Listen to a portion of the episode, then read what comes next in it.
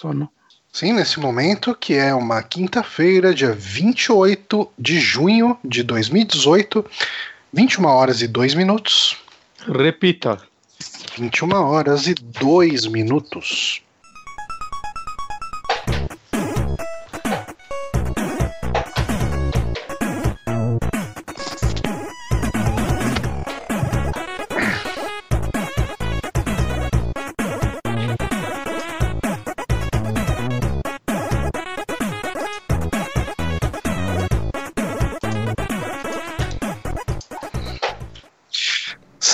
Você que está aí acompanhando este saque, este Super Amigos Cast, nós estamos aqui de volta com mais um episódio dessa maravilha da interatividade moderna. Eu sou Johnny Santos, hoje estou aqui com Guilherme Bonatti. Olá. E hoje estou aqui com o Renato Nório. Olá, pessoas, como vocês estão? Eu estou cansado. Me foi prometido um ambiente mega tranquilo, onde nada acontecia. Não, nada disso foi prometido.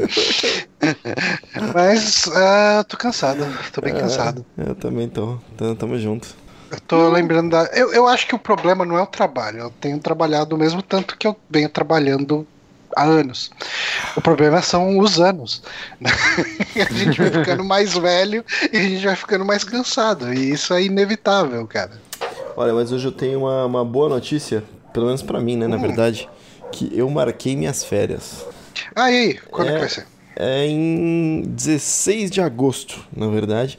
Nossa, Ah, tá férias, de, férias de tipo uma semana, mas, mas férias, né? Mesmo É, assim. o bom é que o Johnny também tira essa semana, né? Ele pode trabalhar menos, já que Ah, não vai não, estar não. o chefe lá pra Então, cobrar.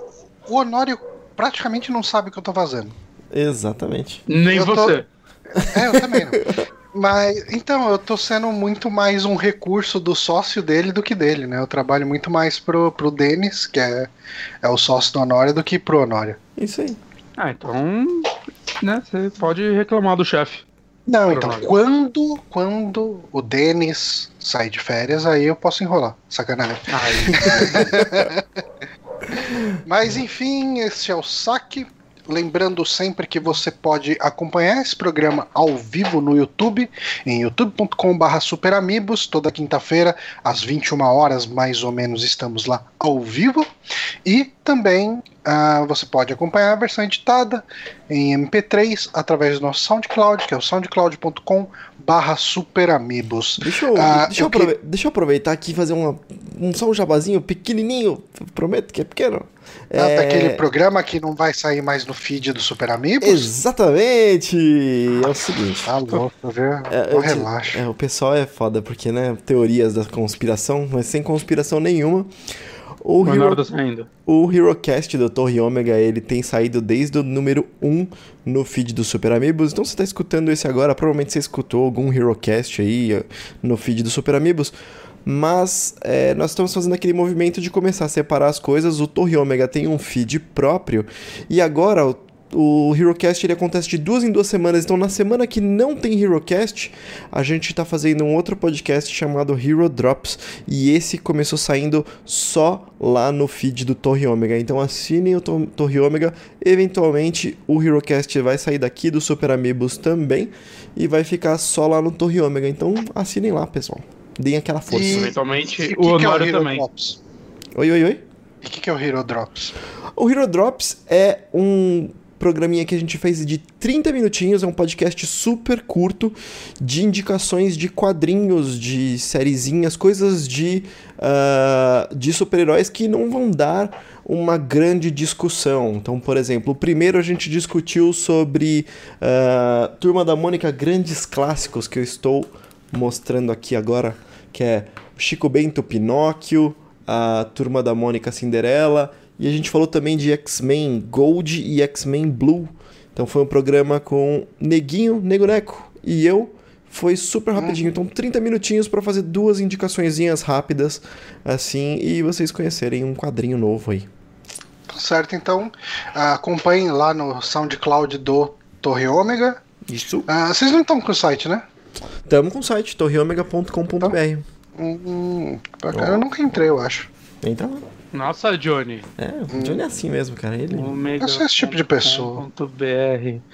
Sou um ser humano desprezível. Mas ahn, eu queria Caralho, agradecer. tem site mesmo. Bonito. Olha, Porra, Bonatti.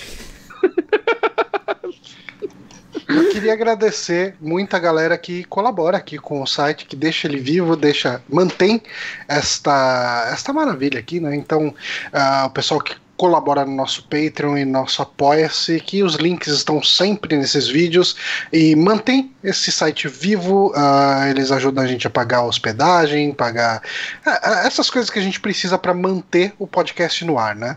Então, muito obrigado, pessoal. Hum. Ah, e vamos direto pro programa, então? Peraí. Honório, Oi. cadê, cadê o bonequinho do neguinho?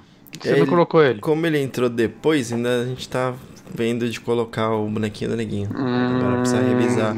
Certo, já foi difícil Hum. Bota demais. uma foto dele, tipo, os dois bonequinhos desenhados e ele a foto. É, ele vai ser o Wolverine. Ele vai entrar aí no meio dos dois com aquela, tipo, aquela garrinha cruzada bonitinha, sabe?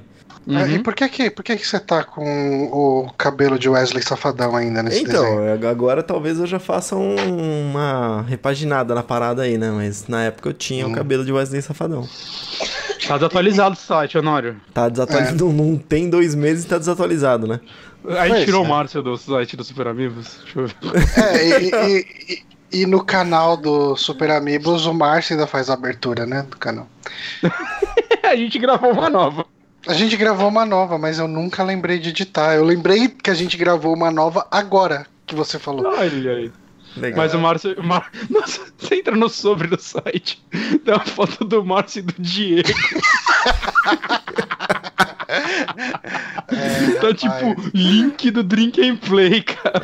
Ai, É, é- é legal que você foi ver isso logo depois de eu falar obrigado pro pessoal ajudar a gente com a manutenção do site. E daí o pessoal fala, que manutenção de site, né? Tipo, hum, o pessoal não faz manutenção de bosta nenhuma e tá falando merda. A gente faz o mais caro que é pagar o servidor. É, é, o É, site a é, parte do trabalho que é, que o é o site, complicado. é, o site é consequência, o servidor tá aí, né? Uhum. Mas toda semana tem podcast, tanto no feed quanto aqui no, no YouTube. Então, Isso é uma verdade. ahn, vamos pra merda do dia? Vamos pra merda do dia. Qual que é a merda do dia hoje, Johnny? A merda do dia é que hoje é o Dia Internacional do Orgulho LGBT. E eu vi que LGBT sempre é escrito, escrito em letras maiúsculas. E a gente tem um, um colega de trabalho lá, eu e o Honório, que é o Rafael Robles, que já mencionei aqui algumas vezes. Uhum. E, e se a gente olhar pro, pro, pro Skype dele, Ah, sim. é, o Skype tem um mood, né? Que você coloca uma frasezinha. E ele sempre coloca a, a merda do dia no dele. A gente nem precisa mais pesquisar, vamos ficar de olho Cara, no dele. ele faz isso há pelo menos quatro anos. Ele dia fazia ele isso. muda. Então, ele fazia isso na época da MSBS. Que é mais que quatro anos, né? Dá pelo menos Sim, uns seis é, anos. uns cinco, seis anos. Peraí, o que que ele faz? Então, sabe no Skype que, tipo assim, o meu Skype tá lá, João Luiz dos Reis Santos, superamigos.com.br. Sim. Essa frasezinha, No lugar- subtítulo Essa aí. frasezinha, na desse cara, ele coloca a merda do dia todos os dias. Ele, ele vê um evento do dia e coloca. Ok. E na de hoje tá Dia Internacional do Caps Lock. E, e eu fui pesquisar pra ver se era hoje mesmo e descobri que tem dois dias internacionais do Caps Lock. Dia 28 de junho, né, que é hoje, e Uhum. tem acho que dia 22 de outubro. Então, se você quiser usar Caps Lock, você pode usar esses dois dias. Ok. Ok. E as duas merdas do dia que a gente. Assim, eu não sei o que falar sobre a questão ah, LGBT. ah, enfim, a gente sabe de todas as merdas que acontecem de preconceito, de violência, da pessoa não poder ser ela mesma, de gente militando contra e tudo. Mas se eu fizer qualquer discurso aqui, eu acho que eu vou chegar num, num nível de. de, de é, eu não sei, cara, tomar lugar de fala, eu acho que quem, quem precisa falar disso são eles próprios e eles vão ter maior sensibilidade, vão abordar esse tema com maior ah, propriedade. Né, Ó, do que eu. Eu tenho uma, eu tenho uma historinha pra contar, pelo menos, disso, de, de LGBT, pode dizer assim, dessa, dessa causa, que eu gosto de assistir compilados de live streams. Então lá tem o Funny Clips, é, Twitch Piece. Eu assisto esses compilados porque eu não posso assistir as live streams, né? Afinal, tipo, sei lá, tem uns seis caras que eu quero acompanhar, os caras fazem oito horas de live stream cada um por dia, impossível, né? Uh, e Claro eu, que não. eu fico assistindo esses compilados, claro que dá, né? Oito monitores. Você, você não vai entrar de férias? Pois é. E, e aí o que acontece é que tem um. Aí é difícil identificar, porque eu não sei se é um ou uma. é, travesti, que é a Samira Close, que ela se veste toda de mulher, é uma travesti, né? Um homem se vestindo de mulher, mas ela tem barba. E aí o meu filho tava assistindo comigo e ele bugou quando viu, sabe? Tipo, porque ele não entendeu. Ele falou, que, que que é isso, papai? E aí eu tive É. que ter a conversa com ele de falar sobre, né? Ele já sabia que existia homo- homossexualismo, só que não sabia que tinha é, pessoas que se travestiam de outra coisa, ou pessoas que faziam cirurgia, ou tomavam hormônios e tudo mais. E eu acabei de explodir a cabeça do moleque com isso, sabe? Porque ele ficou Qual dos Assim, dois? O mais velho, de 7 anos. Não, de, de 3 anos impossível, né? Não, não, não dá ainda pra, pra abordar esse tipo de coisa. Mas aí ele, tipo, começou a. Ah, tá. A gente, eu tenho uma prima que, que, que é lésbica e ela veio com a namorada dela, já tá muitos anos com a namorada, no aniversário dele. Aí eu falei, então, sabe a Bela? Então, aquela menina que tava com ela era a namorada dele. E aí ele sabe dar aquela regalada no olho, tipo aquele bichinho, aquele, aquele meme do bichinho regalando o olho, assim, sabe? tipo, alguma coisa tá acontecendo na cabeça dele ali. Mas foi bem legal, é, cara. mas, é- é- é- mas eu acho que é importante a gente começar a educar as crianças para elas entenderem que isso é uma coisa natural. Uhum. É, cara, porque eu acho que muito do que a gente tem hoje de preconceito, principalmente de, de gente mais velha e de gente mais chucra, né, principalmente, é, é, é, eu, vejo, eu não vejo ninguém esclarecido sendo preconceituoso com, Sim. com gays, assim, tipo, e falando nos dois aspectos, não tô falando de coisa de esquerda e direita, não, assim, tipo, ah, tanto que assim uma das vertentes da direita é o liberalismo, né? E o liberalismo ele prega não só ser liberal economicamente, mas ele prega a liberdade do indivíduo, né? Então, ah, o que o indivíduo, toda a questão do do, do- da orientação sexual só diz respeito ao próprio indivíduo, né? Uhum. Tipo, ninguém precisa se meter nisso. E, e eu acho que muito disso é a falta de entender que aquilo é uma coisa natural, sabe? Uhum. Não, com certeza, com certeza. A informação ainda é a maior arma contra esse tipo de coisa, sabe? É falta engraçado de que informação que... causa a a estranheza e a estranheza causa o preconceito, sabe? eu acho que o que mais me ajudou em relação a entender com mais naturalidade eh, todo esse lance de orientações ah, sexuais eh, e tudo mais pri- foi principalmente, por incrível que pareça, o Games on the Rocks, cara. Hum. É, porque eu não sei, quando eu, eu até assim, em matéria de trabalho, ah, a gente eventualmente trabalha com algumas pessoas que são gays, né? Uhum. E, e lésbicas, enfim, acontece. Mas se você pega pra ver o ambiente de trabalho, até rola muito piadinha de canto de corredor, ah, bichinha e não sei o que e tal. E, e, assim, quando você não tem ah, uma outra visão, você acha que isso é natural. E- Uhum, é só brincadeira. É só brincadeira e você só faz, e você repercute nesse tipo de piada, seja ambiente de escola, ambiente de, de, de, de trabalho, etc. E, e, assim, ah, os ambientes nos quais eu convivi, assim, né, no- nos quais eu, eu andei, eles eram muito assim, sabe?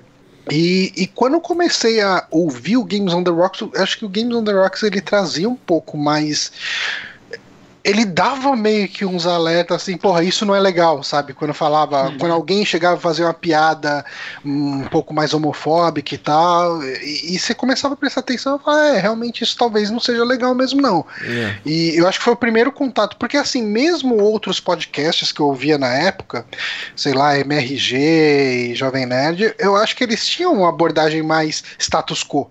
Sabe? Sim. De, de Até fazer. pouco tempo atrás, eu acho que ele assim. O MRG eu não sei que eu escuto há anos, É, mas o, é, o Jovem Nerd parei, ele mudou muito, acho que, sei lá, de uns dois anos pra cá. O Jovem Nerd ele deu uma mudança drástica de atitude Uhum. e eu acho que foi muito bem-vinda, sabe? Tipo, Sim. é, eu, eu, eu acho que ainda tem muito enraizado, porque eu não julgo esse tipo de coisa, porque é difícil você mudar a cabeça de alguém 40 anos depois, mas o fato de você ver a pessoa se esforçando, eu acho que já é louvável, sabe? Tipo, Sim. Exato. acho que não- não- não Pelo menos tem, tentar, saca? Tipo, enxergar, tipo, puta, não, tá. O que eu fiz esses anos todos talvez não sejam legal, não tenha sido legal e. E lembrando, e lembrando Tentar que mudar isso. lá eles têm um exemplo, é, um exemplo claro, né? Que foi a do box. A do box, né? Que virou o do box, né? O do é o- box, exatamente. E- exatamente. Então lá eles têm um exemplo bem, bem claro, bem próximo, que eu acho que Uhum. é um tipo um, choque, né? Então, não que, né? Vamos lá, longe da gente falar condenar os caras como se eles fossem homofóbicos antes e tudo mais. tá? Não, não, não, Nada de disso, tá, nenhuma. gente? Não é, não é, não tô querendo Eu dizer acho que é muito- mas, mas é que É- dá é- mais é É consciência muito lance que muita gente faz isso que eu acho que é muito escroto, que às vezes também pegar, por exemplo, um post que uma pessoa fez há sete anos atrás e querer usar isso contra ela, saca? E, Uhum. sei lá, é, é, é meio bizarro, mas eu sinto que muito sobre esse assunto mudou na cabeça das pessoas, assim, de uns anos pra cá. Eu falo isso por mim mesmo, saca? Eu mudei muito de uns anos pra cá. Eu, eu fazia Nossa, brincadeiras caralho. que hoje eu não faço mais, saca? Uhum. Com certeza. Então, sei lá, cara, eu, eu, não, eu não acho que é tipo condenável. Como o Johnny falou agora há pouco, é, a gente achava que isso era normal ou aceitável, digamos assim, né? Que normal, entre aspas, era porque sempre acontecia, mas, tipo, não, não é porque é normal que é aceitável que tá tudo bem. Cara, sabe o que aconteceu? Olha só, essas, tipo, uma, uma ou duas semanas atrás, montaram um grupo do WhatsApp com os meus colegas de classe até a oitava série do colégio que a gente Nossa, estudou. cara, isso, isso é o inferno, cara. Não, isso é o inferno calma. pra, pra você. Cara, pra uma você merda. chegar e falar, ok, eu não. Eu não tenho mais nada a ver com essas pessoas. Não, mas se liga o que aconteceu. Se liga o que aconteceu. O pessoal começou a se reconhecer, porque assim, todo, ninguém, nem todo mundo tem foto, nem todo mundo coloca nome. Então tem um cara lá que tipo aparece sem foto e é o, sei lá, é J, JC, sei lá. Quem é esse cara, sabe? Eu tenho o PH, que ninguém lembrava, sabe? Então, aí começou a tipo E tem a galera da a parada- escola que ninguém lembra mesmo, né, cara? Eu devo ser um desses. Tem, aí Saca? tem, Tipo, eu sou o Guilherme. Que Guilherme? Quem é você, cara? Aí Ah, tinha a tava parada das lá, pessoas começarem a se reconhecer pelos apelidos. E galera, nossa, como todo mundo era escroto, velho. Nossa, que tinha uns apelidos que hoje não passariam nem fudendo, velho. Que a galera era um bullying fudido, sabe? E aí tinha, Uhum. tinha apelido homofóbico, tinha apelido racista, pesado, velho. Que puta que pariu, mano. Eu não vou, tipo, nem falar aqui, nem repetir, porque não deveria ter acontecido, sabe? É, mas outros tempos, velho. O pessoal começou a lembrar como se. Ah, a gente tá numa bolha do tempo aqui, vamos falar essa porra, sabe? E, nossa, velho, que vergonha alheia, cara. O, o foda é que quando tem essas reuniões sempre tem, tipo. Às vezes é alguma maioria, inclusive, que é, acha que o mundo tá chato agora, tá ligado? Ah, Então, é. Ah. Tem, tem, tem sim. Esse é sempre o problema. Tem sim, o mundo tá chato, o mundo tá intolerante. Uhum. Mas é isso. Enfim, esse- essa foi a merda do dia. Então, sejam pessoas melhores, não maltratem as pessoas baseado no que ela gosta ou no- em como ela é. Ahn, Vamos para as notícias, então? Vamos para as notícias. A gente vai começar com uma notícia que a gente vem comentando aqui já há algum tempo, ahn, que teve uma espécie de desfecho, por assim dizer, Uhum. que o estúdio de PUBG, que estava com um processo na Coreia, era isso? É, exatamente, Coreia do Sul. É. Na Coreia do Sul, em cima da Epic Games, né? Por causa de Fortnite Battle Royale, de violação de direitos e etc, etc. Simplesmente sem falar qualquer coisa, retirou o processo e. Ok, estamos todos ok. É.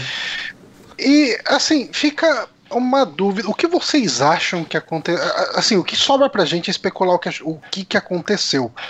Mas a gente não tem nenhuma posição oficial e eu também não cheguei a ver nenhuma especula nenhuma versão de insider falando o que aconteceu. Ah, não sei o que, eu sou uhum. amigo de alguém e alguém falou tal. Eu acho que eles contrataram um advogado melhor, o cara olhou e falou: vocês estão malucos, cara, vocês não vão ganhar isso.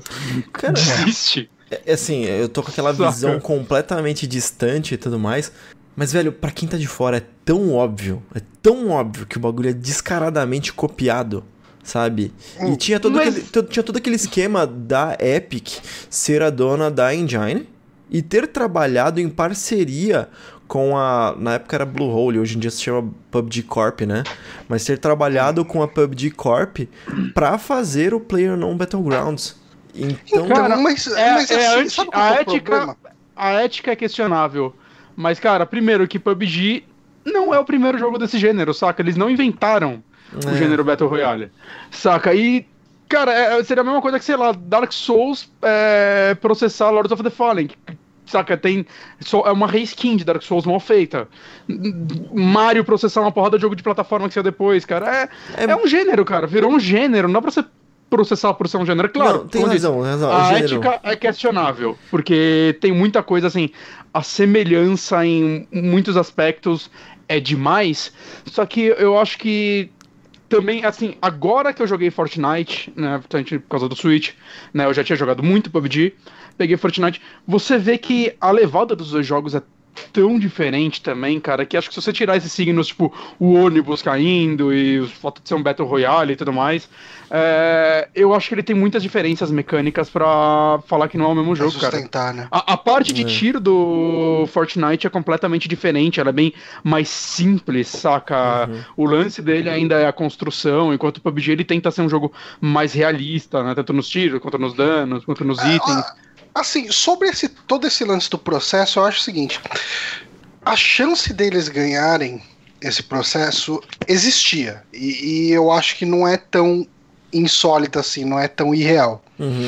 Mas é, eu acho que ia ser um negócio, um backlash tão grande para a imagem da empresa que eh, eu acho que pessoas iam deixar de jogar uh, o PUBG só por causa do processo. E eles já estão perdendo jogador pra caramba. Eu acho que ia pichar uma imagem ruim da empresa uh, no, no, meio, sabe? A imprensa, eh, tipo, se eles ganhassem, vamos colocar assim, ia ficar um uhum. clima tão zoado que eu, eu não descarto só um, uma tipo, estratégia ter de... sido uma estratégia de marketing, sabe? Uma ação de, de PR, sabe? Uma é, coisa assim. Eu ia colocar duas opções. A primeira era essa aí que você falou, Johnny, a mesma, de que é, o valor não seria tão benéfico para a imagem, é, porque eu imagino uhum. que o, o PUBG em breve ele tá diminuindo de preço, cada vez ele tipo, tá mais barato. Em breve ele vai ah, ficar tá, free. Em breve ele vai ficar free, tenho quase certeza que ele vai virar free e vai que nem uhum. o Fortnite. Mas a segunda coisa que. A segunda sugestão é: tem algum movimento de empresa comprar empresa. Porque a gente tem a PUBG uh. Corp que ficou gigantesca, tem um caixa absurdo, sabe? É, e eu acho que pode ter alguma coisa de, sei lá, a PUBG tá colocando algum dinheiro dentro da Epic, ou a Epic colocando algum dinheiro dentro do PUBG, sabe? Porque é isso, né? A Epic tava também hum. comprando uma porrada de coisa. Então, uhum. eu acho que nesse, nesse compra-compra, alguém tá colocando dinheiro dentro de alguém. Então, vamos parar com essa palhaçada de, de processo, sabe? Uhum. Eu iria é. por esse. Eu, eu acho que essa é uma possibilidade. Eu não acho, não acho, impro, não acho improvável. É isso. É, eu concordo que isso pode, pode ter acontecido também. Uhum. Zé, é, mas é isso, né? É, então, aquele processo todo que tava arrastando já há algum tempo. Ladeira, ladeira abaixo, não, como que é? Afundou, caiu. Afundou. É. Ver se vai acontecer alguma coisa disso ou não, né? Tipo, como o Honório falou, alguma união das duas, sei lá. É, eu acho que só vai ficar por isso mesmo. É, PUBG ele tá perdendo muito público, mas não é como se o jogo tivesse morto de forma alguma. Ah, não, ele tinha muito público para perder também. Ah, ele, tipo, e é meio normal, saca? Não, não tinha como ele manter aquela quantidade de pessoas. Ah, as pessoas migram para outros jogos. Rolou muito também da curiosidade, né? Eu mesmo joguei no, quando saiu por curiosidade, porque todos meus amigos estavam jogando, a galera foi parando e eu parei também, saca? É, acho que é um ciclo normal, e o fato de Fortnite, é, sei lá, eu, eu acho que ele é mais agradável saca? Ele é mais user-friendly, sendo de graça ainda e tudo mais. Era normal que ele fosse abocanhar um público do PUBG. É. Uhum. Ele é um arcadezão, então... né? Ele é um arcadezão. É. E, arcade Mas ele é mais. o que eu quero dizer. Eu acho que não é só por isso. É, ele é realmente muito amigável, o Fortnite, eu acho. Saca? Muito mais que PUBG. PUBG você. É um jogo muito denso. É, eu conseguia ver as pessoas cansando disso. Fortnite é meio mais foda-se, saca? Você sai atirando e é isso aí. Uhum. E então, sei lá, eu, eu achava meio. Era meio óbvio, talvez, que isso fosse acontecer. E ele tá fazendo um ótimo trabalho, então. Enquanto o PUBG tem hacker pra caralho, bug pra caralho, parece bug jogo pra nunca caralho, põe pra caralho. Não, o Honório, meu irmão. É. É. Puto com essa merda. Beleza, vamos uhum. pra próxima notícia? Vamos. Vamos. Essa é uma notícia que rolou na semana passada, foi isso? Acho que foi, né? Dia 19 de junho, mal ou menos. Foi, foi semana passada. Que a gente teve que o Save Coins, que a gente já comentou aqui algumas vezes, ele foi comprado pela NZN, né? Uhum. E uh, eh, para quem não se lembra, enfim, o que, que é o Save Coins, uh, que a gente já comentou aqui algumas vezes, é um site onde você consegue pesquisar Uh, em qual eShop ao redor do mundo você encontra o menor preço para um jogo. Então ele vai fazer a comparação, vai fazer a conversão de todas as moedas para dólar, fala quanto que tá em dólares cada preço. Eu acho, se não me engano, ele mostra também real, né? Você pode comprar uh, a moeda que você quiser. É, então, ele, ele é uma ferramenta bem legal, é uma ferramenta bem bacana. E só que o, o criador, né, o Stefano Vasconcelos, ele é um cearense ali de Fortaleza.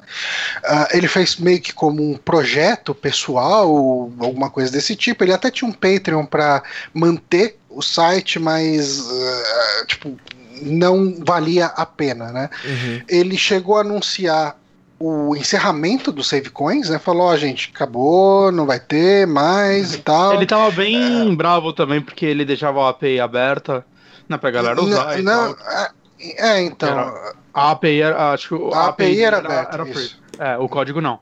E, cara, um site, eu não sei qual é, eu nem. Não sei qual o nome dele, mas copiou de uma forma, saca? Ele postou uma, umas screen assim. É, é era o mesmo site com outro nome. É isso que o cara uhum. fez, saca? Foi aquele na cara larga mesmo, né? E ele tava bem puto com isso, né? Eu não sei se.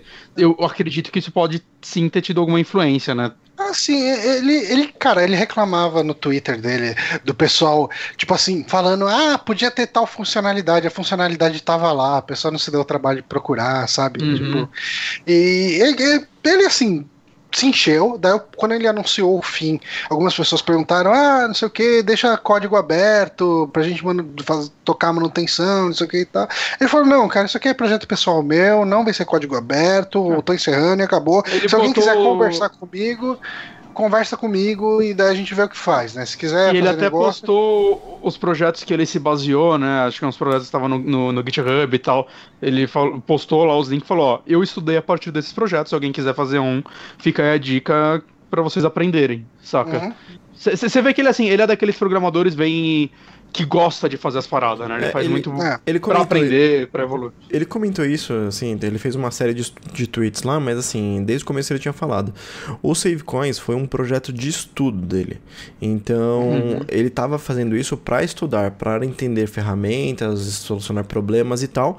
E quando ele tava justificando a interrupção, é, cara, ele falou, velho, assim, tem um custo alto né? Ele era baseado em doações, você podia doar lá dentro, mas era uhum. meio assim, as pessoas não nem doavam, para ser sincero. Então uhum. ele falou que não tinha uhum. grandes lucros ali dentro e tinha acabado o desafio, né? Porque é isso, você coloca agora uma, uma funcionalidadezinha ou outra, mas o core já está todo feito, ele já estava muito bem feito. Então ele e falou... tinha que ser um servidor caro, né? Imagina, porque ele, ele chegou a falar que tinha dia, dependendo até do lançamento, que batia tipo 100 mil acessos em um dia, saca? Não, não é qualquer servidor é, meia boca que Tinha algumas coisas legais aí, que ele tirava algumas estatísticas de, por exemplo, falar de termo de busca quando um jogo passava um outro. Então ele falava, ele falou de Hollow Knight, por exemplo, quando lançou e tinha algum outro grande é, da Nintendo junto com Hollow Knight, se eu não me engano. E aí ele falou que era o Hollow Knight que tava tipo, batendo nas pesquisas e tal. Então tinha algumas informações interessantes que a gente não consegue, né? Tirar informações da eShop e da Nintendo. É, mas sim, que virtualmente. Mas, mas ele pode usava. ter uma, uma visão, pelo menos, qualitativa, né? Se não quantitativa, ele não vai ter números reais, tipo, baseado no que tem na Nintendo, mas ele vai ter pelo menos uma estimativa interessante. Bem pro, é, bem próximo, porque assim, você vê, por exemplo, num país que nem o Brasil, que, que todo mundo já tem que ter alguma alguma inteligência maior do que o, o, padrão, vai. Vamos falar assim, sei lá, um americano ele vai pegar, vai comprar o switchzinho dele, vai colocar na região dos Estados Unidos e vai fazer compras. E é isso, sabe? Ele não vai pensar em vou vou colocar a região como México para ver se eu compro lá. Não, tipo, ele vai deixar ele na região dele, certo? E a gente, com as dificuldades de moeda que a gente tem, de não ter a nossa própria loja e tudo mais, que tem uhum. esse negócio de ter que ir pesquisar, ter que ir atrás, nós somos um grande público, assim. Então, do Brasil, você consegue ter uma, uma estatística bem firme do que que tá atraindo os consumidores de Switch, né? Porque era meio que uhum. isso, assim, deve ser um percentual absurdo de pessoas, de, de, de proprietários de Switch que usam o serviço do cara. Ah, Porque sim. todo mundo tem que ter alguma inteligência para usar um serviço de compra digital no Switch. Uhum. Então acho, acho, sempre achei muito interessante esse serviço e, cara, foi excelente desde o começo, cara. Excelente. Então, todo mundo aqui usa, né?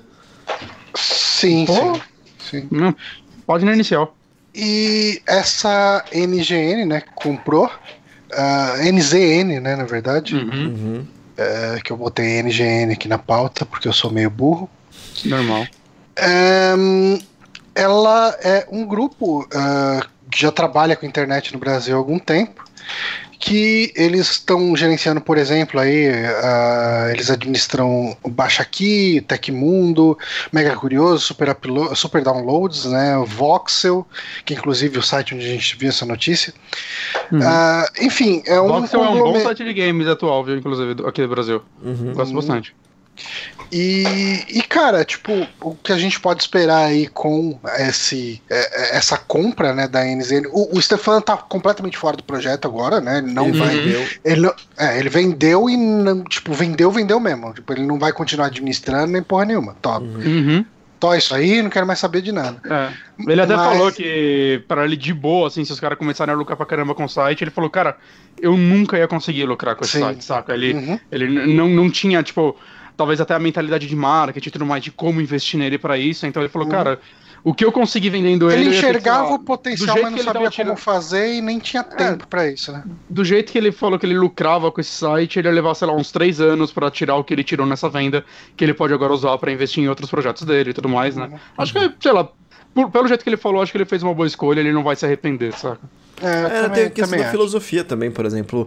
A filosofia dele de abrir a API para todo mundo e deixar as pessoas consumirem, ele só tinha proteção de, de pesquisa excessiva, né? Que era por conta de limite de hardware por conta do investimento dele, para garantir que o negócio não ia cair e ficar estável. Mas assim, essa questão uhum. de filosofia, por exemplo, ele poderia ter tido uma, uma, uma proposta um pouco diferente, que é o que? É, pro site dele deixar as coisas de graça e cobrar pela chamada de API. Então, para quem quisesse fazer alguma coisa semelhante. Mas pelo fato dele não cobrar, dele fazer uma API aberta, já mostra que a filosofia dele não era fazer dinheiro com isso, sabe? É, não é, não é negócio, ah, vou lucrar pra caramba e tal. Mas foi, cara, foi uhum. um puta de um experimento legal e, e rendeu um dinheirinho para ele, o que é bem bacana. Deve ter, enfim. e um portfólio do caralho, né? Sim. Ah, é um excelente portfólio, com certeza. Mas uh, boa sorte aí pro Stefan, que ele tenha projetos bacanas aí no futuro, que ele a gente ouça tá, falar dele. Já tá com outro projetinho, que ele já postou no Twitter.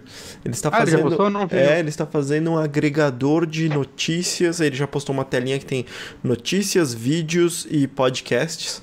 E aí já hum. tinha, tipo, uhum. ele postou meio que uma homezinha em alfa, beta, sei lá, alguma coisa assim, com um monte de notícia de coisas de Nintendo. Então ele vai fazer alguma coisa assim, já tá fazendo aí um agregador. Já tá engrenando. Uhum. Maravilha. Vamos para a próxima notícia, então? Bom, sim. Tá, a gente teve aí ah, alguns, ah, algumas notícias envolvendo o ah, universo de Star Trek, né, por assim dizer. Uhum. E a gente teve algum. Teve umas denúncias de co- contra os, os showrunners antigos, né? Eu não lembro exatamente do que, que foram as denúncias. Chegaram a ver? Não, sorry. Cara, eu acho que eu cheguei a ver na época, mas eu não lembro. Eu não lembro se era alguma coisa. Eu não lembro se era assédio ou se era alguma outra coisa, mas enfim. O, o pessoal que estava tocando como showrunner da Star Trek Discovery foi afastado e chamaram o Alex Kurtzman, que ele foi o showrunner durante algum tempo, ele foi a cabeça durante o, boa parte do conceito da série Discovery, né? Ele foi afastado praticamente no finalzinho do projeto. A gente, para quem se alguém quiser saber mais sobre essa história, a gente comentou no nosso podcast sobre Star Trek Discovery. Uhum. E ele foi chamado de volta, né, para ser o showrunner. E a segunda temporada ele vai estar tocando, beleza, bacana. Se bem que a segunda temporada já deve estar sendo filmada há algum tempo, né, eu espero. Sim. Ah, é, mas, enfim. Só que daí saiu na Variety que existem diversos. que o, o Alex Kurtzman, Kurtzman teoricamente estaria ah, tocando também alguns outros projetos paralelos uni- no universo de Star Trek. E essas séries seriam uma série teen-oriented, né? Uma série de, de adolescentes hum, que se passa na academia da, da Frota Estelar, né? Ah, Uhum. e daí ele fala aqui de Stephanie Savage e Josh Schwartz, Só- que é o do. hum, Complementando aqui, os, os showrunners que foram afastados do Star Trek Discovery foram por diversas reclamações no Departamento de Recursos Humanos por abuso, sim. Não estamos falando de abuso sexual, estamos falando de sexual, abuso é uma- verbal, é assédio moral mesmo. assédio moral, de gritar com os caras, de humilhar pessoas, esse tipo de coisa. Tava dando uma olhada aqui na, no, no link. Mas continue aí, Johnny. Tá. E daí parece que essa série seria tocada aí por Stephanie Savage e Josh Schwartz, que é a dupla por trás do reboot da, de Dynasty e Marvel's Runaways, que eu não conheço, desconheço as duas. Mas, assim, falando especificamente des, dessa série, na série, na, na série The Next Generation, ele tem um episódio que ele é focado nos alunos da academia, sabe? Tipo, é um episódio que se passa na academia e um dos personagens que inclusive fez parte da tripulação, que é o o ai, como que é o nome daquele cara? Ele fa- grava uns vídeos de videogame hoje em dia. Hum. O Will Wheaton, Ah, tá. que é o Wesley, o Wesley Crusher na série. Eh, ele era, ele tava fazendo, ele passa boa parte da série na academia, então ele aparece bem pouco a partir da terceira temporada, porque os fãs não gostavam dele, achava tipo o lance de menino gênio muito merda. Então eles afastaram o personagem, falaram: "Ah, vai lá pra academia". Passou na academia e tal, daí ele aparecia de nunca em nunca assim. E só que esse episódio em si é um dos melhores episódios da do The Next Generation. Então, eu, eu imagino que isso possa ter algum potencial interessante, sabe? Uhum. Aí, assim, tem uma série limitada com um plot confidencial.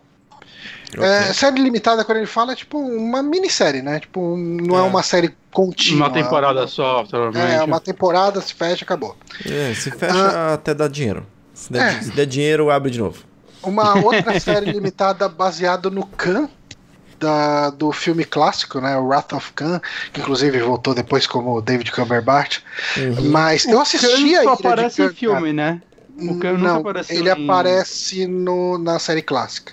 Uhum. Ah, Ele aparece em um Hum. episódio da série clássica, tanto que ah, o filme A Ira de Khan é meio que uma vingança dele, sabe? Tipo, ah, por causa dos- das consequências do episódio, ele foi mandado para um planeta, como se fosse uma espécie de exílio, Uhum. e esse planeta era para ter tudo, sabe? Era para ser um planeta com todos os recursos e tal. Só que daí no filme ah, meio que se descobre que deu alguma merda, esse planeta não tinha recurso nenhum, ou ele foi direcionado pro planeta errado e tal. E daí ele fica muito puto e, e a história do filme é ele querendo se vingar do Capitão Kirk. Uhum. E é legal esse filme. Esse filme é legal. Eu assisti, tá no Netflix. Eu assisti recentemente. Tomara que só não Ele é seja um- com o visual do Khan de- desse filme aí, porque, nossa, ele era muito feio, velho. Ele era muito horrível. Mano, Esse do cabelão do Khan, estranhão. então, cara, eu acho legal. É meio Mad Max, assim, esse visual do cara. Não, é bom, tá bom, vai. Eu, eu não sou tão fã assim, então se você gosta, sua opinião vale Então, mais. Mas assim, é- é, eu acho que vale. Eu acho que esse visual é importante, é interessante, porque ele ficou naquele planeta por muito tempo, sabe? Aham. Tipo, era um planeta sem recursos. Então ele ficou meio que nesse visual Raider de Wasteland, sabe? Tipo, Uhum. é realmente o visual dele, né?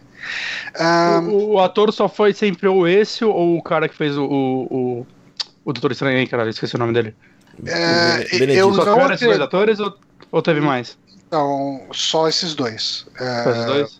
O da série clássica é o mesmo do filme. Hum. Ah, e, e esse cara morreu já. Tipo, ele morreu, sei lá, há muito tempo atrás. Uhum. E, e com É certeza não vai ator. ser o Benedict Cumberbatch. Assim, vai ser um ator novo pra isso. Uhum. E É porque uma série. se fosse pra ser ele, teria que ser no mesmo universo, senão ia ficar esquisito, né, do, dos Exato. filmes, e eu não acho que eles vão fazer uma série no universo dos filmes. Não, E ele então, tá caro, se você né? fazer uma série do Khan, é- quase certo que vai ser uma série durante esse período, né? Entre o episódio e o filme. Que. É assim, é um intervalo de 13 anos, se não me engano, que ele ficou lá. Uhum. É, então é, é um intervalo que dá pra acontecer muita coisa e mostrar como que ele montou a sociedade dele lá, ou enfim, como que ele.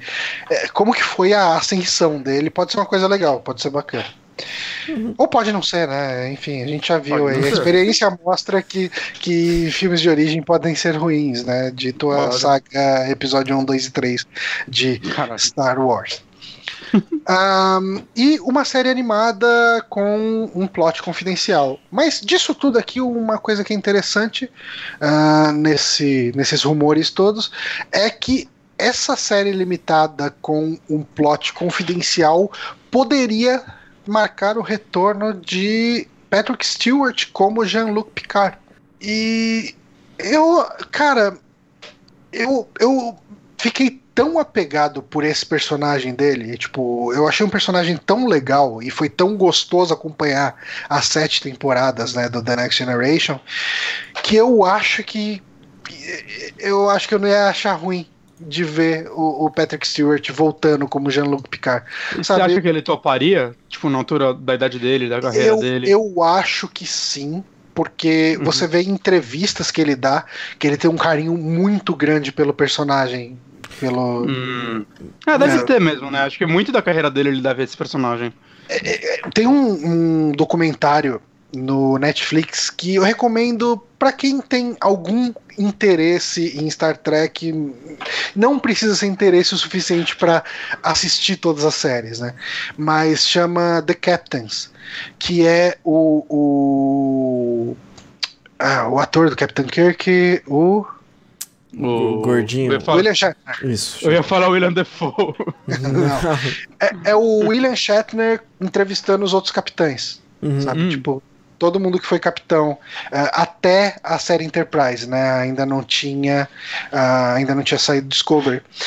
E o- o- acho que o melhor momento da, da- do documentário é a conversa dele com o Patrick Stewart, porque ele fala muito sobre o ciúme que ele teve do Patrick Stewart quando ele foi o capitão, porque ah, o- a, série clássica ela foi meio sleeper hit, assim, sabe? Tipo, eh, ela era tipo é, tinha uma base de fãs muito fãs só que não fez muito sucesso tanto que foi cancelado na terceira temporada isso que assim a ideia era para ter sido cancelado já depois da segunda só que os fãs mandaram um monte de carta lá para não cancelarem daí fizeram mais uma temporada e depois cancelaram de vez Uhum. e, e os filmes foram todos meio que um fracasso, assim, sabe? Tipo, tirando a Ira de Khan, é, os filmes não foram muito bem de bilheteria nem nada. E, Era bem nicho, né, a parada. É. e assim, o, o Patrick Stewart, quando ele entrou, é, a primeira reação da imprensa foi: Meu, estão botando um ator de teatro de Shakespeare para fazer essa série ridícula de, de gente de pijama no espaço, sabe? Ele já era bem conhecido nessa época. Eu sei que ele tá aí dos Não, anos ele- 70, ele era- mas Ele era conhecido como ator de teatro. Então, ele não tinha estourado assim, nenhum filme até então. Não, não. Ele era É, assim. ele fez Duna. Ele era um ator shakespeariano. Mas Duna é de quando o filme? É de 80 e pouco. 84. 84. Mas ele fez o que que Excalibur. Ele faz? Ele faz Gurnet Halleck. Halleck. Eu não lembro. Eu dele. não- acho que eu nunca vi Duna. Ele fez Excalibur. Ah, cara, eu assisti também, eu era criança. Eu achei muito chato Hum. quando eu era criança. Porque. Duna ou Excalibur? ah, Duna. Ah, tá. Pensei que você falou os dois. Porque é um filme de, sei lá, três horas, não lembro. É gigante, assim. Então. É, não, ele já tinha feito bastante Ah, não, filme, ele mas não é tão talvez grande, ele não. Cara, ó, 137 minutos. Eu lembro que era uma fita dupla. Não, mas é porque a fita gravava 13 minutos, né? mas, mas assim, É. eu tô, tô vendo aqui, o Patrick Stewart, ele tava fazendo uma série. Ele fez uma série há pouco tempo atrás, ele foi o protagonista dela, então ele, ele claramente ainda é aberto à televisão. Blunt Uhum. Talk, durou duas temporadas. Eu nem fiquei sabendo. É. E, e, cara, eu acho que seria interessante ver ele velho, possivelmente como almirante, alguma coisa assim, e ver como Uhum. isso ia, ia ser tocado. Porque, assim, ele, em alguns episódios do. Star Trek tem muita viagem no tempo, né? Uhum. Uhum. E em alguns episódios. ah, ele aparecia mais velho como almirante, sabe? Tipo. Uhum. Uhum. E, e ele não era nem, nem um pouco parecido com o, Patrick Stewart velho, que a gente viu. Geralmente faziam ele barbudão, sabe? Tipo, Mas E- eu tô vendo do- até fotos recentes dele, ele, ele tá bem, saca? Pra um cara de 77 ele tá anos. bem, mas ele tá claramente velhinho, né? É porque a última coisa que a gente viu foi Logan com ele. E Sim. Logan fizeram ele ficar zoado, sabe? Ele emagreceu Exato. pras, fia- pras Então- filmagens de Logan. É que assim, depois que eu comecei a, a curtir Star Trek, eu fui atrás de entrevistas, e assim, muita entrevista recente. E quando você vê ele se mexendo e falando, e você vê, tipo, você compara principalmente o olho dele na época de. Eu acho que o que mais mudou, se você procurar no Google Imagens por Patrick Stewart, ah, aqui pra mim, assim, veio três fotos assim de início, que é uma dele como como Jean-Luc Picard e duas dele atualmente assim. E você vê muito o olho dele, o olhar de um velhinho, sabe? Uhum. Tipo, Mas ó, eu vou, mandei pra vocês uma foto dele nessa série. Tá, tá de boa, saca? tá, 77 tá, anos, tá, saca? tá. Se ele tinha 74, que seja. Mas tá, tá de boaça. E Johnny, me diz uma coisa, uma coisa que eu não entendi. Você, quando você estava falando que você gostaria de ver ah, uma, uma série com, com o Patrick Stewart de novo, você falou de um jeito como se você não fosse a reação padrão do fã. Você acha que você gostaria, mas que os fãs não gostariam de ver ele de novo nesse papel? Eu acho que os fãs gostariam, cara. Os caras vão em convenção só pra ver os caras falando, sabe? Tipo, ver o cara atuando de novo, é, ia ser um orgasmo. É que Foi no A Star chance Trek de não ser- gosta de nada de Star Trek também, né? Tem essa. É. Mas, mas, eu, mas eu acho que retomando com os personagens, sabe? Tipo, você vê que boa parte dos atores que trabalharam com Star Trek, eles têm uma relação muito próxima com os fãs e com a comunidade de Star Trek, sabe? Eles vão pra convenções direto, eles dão entrevista, tipo. Não a- é Harrison Ford. é exato. O Harrison Ford, você vê que é uma pessoa que claramente odeia o legado dele. Uhum. né? tipo, ele odeia Indiana Jones, ele odeia o, o Han Solo, ele, ele só fala mal desses papéis que, que levaram ele pra onde ele tá. Uhum. Sim. E- Babaca e- é o nome disso. E assim, cara, se você vê o, o, o Patrick Stewart, se você vê, cara, o, o cara que fazia o George LaForge do, do, da The Next Generation, que era aquele cara que usava aquele visor meio bizarro, é, vocês já devem ter visto. Cara, tipo, saiu no Star Trek, tem o Star Trek Online, né? Tem o MMO de Star Trek, e, e, assim, acho que ano passado, retrasado, saiu uma expansão com ele e ele fazendo o papel dele, sabe? Tipo, Caralho. então, assim, eles, sabe, eles continuam indo pra convenção e falando bastante desses- personagens. Então, eu acho que dava pra retomar boa parte do elenco e fazer uma coisa legal, e principalmente pelo fato de ser uma série limitada, né, uma minissérie. É. Sim, sim, eu, eu acho que principalmente, né? Realmente por isso que. Se fosse pra fazer um negócio de mais 10 temporadas, cara, talvez ele não aguentasse. A gente não sabe mais quanto tempo Ah. ele vai viver. É. Mas, e nem só isso, né? Tipo, é, acho que na idade dele, ele, ele deve pensar nos papéis com mais parcimônia, tá ligado? Porque uhum. ele não quer se apegar, cara vai querer descansar, vai querer curtir ah, a vida dele. Uhum. Né? Então. Mas agora pra uma minissérie, que pode acontecer uma temporada curta agora, e, sei lá, daqui a três anos retomarem, puta, vamos fazer mais uma historinha aqui. Eu acho que seria mais de boa trazer essa galera de volta. É, eu espero que role, cara. Principalmente essa, essa série, assim, tipo. Uh, eu, eu não sei o quanto que eu me animo pra, tipo, uma série animada de Star Trek, cara. Tipo, eu lembro que eu me empolgava com toda vez que falavam, ah, vai sair uma série nova de desenho de Star Wars. Eu falava, caralho, Star Wars. Eu assistia, tipo, dois, três episódios. Falei, é, é legal, tipo, é bacana, a animação é boa, mas eu, eu não tô mais na pegada de acompanhar um desenho com um monte de episódio e ver, uhum. tipo, não tô, cara. E assim, série, cara, eu tô escolhendo muito a dedo as séries que eu vejo, sabe? Sim, tipo, sim. É, eu não quero mais ficar vendo.